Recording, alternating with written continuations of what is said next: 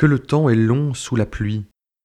Sept mois de déluge, puis quarante jours d'attente au sommet du mont Ararat, et de nouveau sept jours pour que la colombe trouve où se poser. Au total, c'est presque le temps d'un enfantement.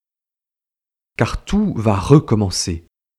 D'ailleurs, le souffle de Dieu qui apaise les eaux évoque celui du commencement lorsque l'Esprit de Dieu planait sur les eaux au livre de la Genèse.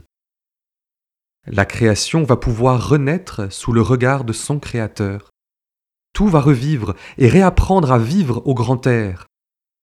Après ces mois d'immobilisme dans la pénombre de l'arche, tout le monde sera surpris par le soleil, étonné de retrouver la terre ferme et belle, et les premiers pas des pattes engourdies seront sans doute chancelants, comme le veau ou le poulain juste né dont la démarche est encore mal assurée. Et je ne parle pas du petit de l'homme, qui lui est loin de savoir marcher à la naissance. Au moment de refaire ses premiers pas, n'y aurait-il pas de la peur, de l'appréhension? Noé est prudent. Il envoie la colombe en émissaire. Avant de fouler cette terre renouvelée, il faut la survoler, l'admirer, y trouver le rameau d'olivier qui nous dit quel est le lieu où Dieu nous appelle à vivre en paix. Car le Seigneur s'est souvenu de Noé.